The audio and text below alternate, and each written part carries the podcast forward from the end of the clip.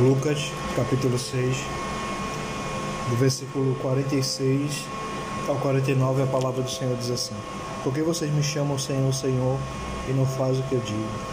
Eu lhe mostrarei com que se comparará aquele que vem a mim, ou ouve as minhas palavras e as pratica. É como um homem que, ao construir uma casa, cavou fundo e colocou os alicerces na, na rocha. Quando veio a inundação, as torrentes tocou daquela casa, mas não conseguiu abalar, porque estava bem construída. Mas aquele que ouve as minhas palavras não as pratica, é como um homem que construiu uma casa sobre o chão, sem alicerce. No momento em que as torrentes deu contra aquela casa, ela caiu, e a sua destruição foi completa. Glória a Deus, né? Glória a Deus. Estamos começando mais um podcast, Palavra que traz vida, nesse dia glorioso, maravilhoso, é feito e arquitetado por esse Deus lindo, que realiza milagre e faz prodígio e maravilhas. Eu queria deixar um subtítulo hoje, essa é uma palavra bem sucinta, né? Bem rápida para o nosso entendimento. E o título que eu quero deixar hoje é em que fundamento estamos alicerçando a nossa vida. Né? É que essa era o questionamento aqui de Jesus, né? Que essa palavra também está lá em Mateus capítulo 7. Né? Lucas deu-se de uma forma, Mateus de uma forma, mas o contexto é o mesmo.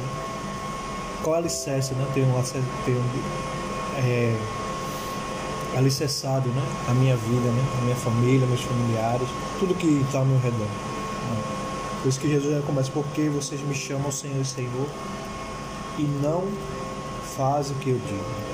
Jesus ele começa com uma pergunta, né? Antes de você permitir que eu seja seu Senhor, você tem que ouvir e fazer o que eu peço. Né? Por isso que o título é hoje, qual alicerce né? eu tenho colocado, né? qual fundamento.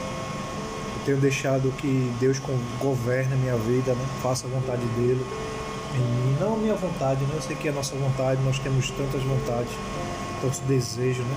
A gente querendo tantas coisas, porque somos seres humanos, né? E ele sabe disso. Isso não quer dizer que se aquilo que tiver alicerçado ao seu, à sua vontade não seja realizado. Né? Porque ele, deu, ele é um Deus de milagre, é um Deus que faz o impossível, ele é o Deus das causas né? impossíveis. Mas em que alicerce? Né? Ele comparou aqui, né?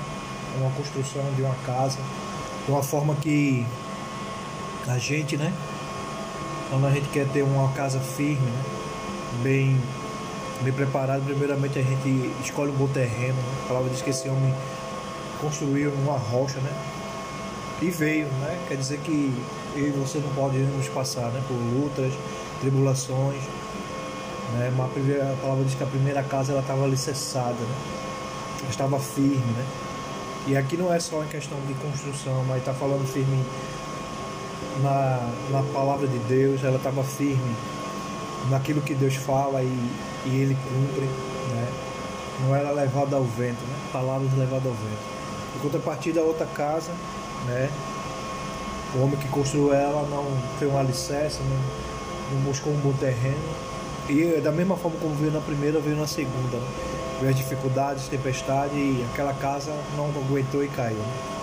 Isso, ela não estava alicerçada na palavra, não tinha discernimento, não, não tinha confiança, não tinha fé né, em Deus para que ela fosse, ela pudesse suportar né, o mundo, né, porque o mundo, né, as coisas do mundo ela tem né, sufocado a cada dia mais.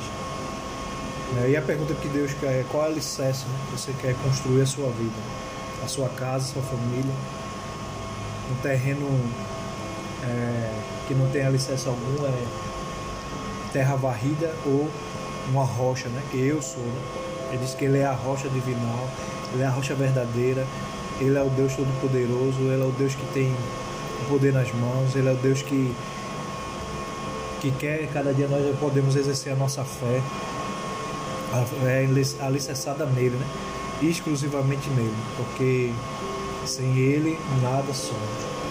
Então que nesse dia né, Deus possa falar com você, né? medite nos versículos. Deus quer falar com a sua vida, Deus quer transformar a sua vida de uma forma extraordinária que você mesmo nem imagina. Então que nesse dia Deus possa completar essa obra. Né? E pense, medite nos versículos, ouça, compartilhe, porque eu sei, né? De Deus tem muito mais para falar comigo e com você, através da sua palavra. Aqui é mais um podcast, Palavra que Traz Vida. Aqui é Alexandre Manuel. Fique na paz, em nome de Jesus.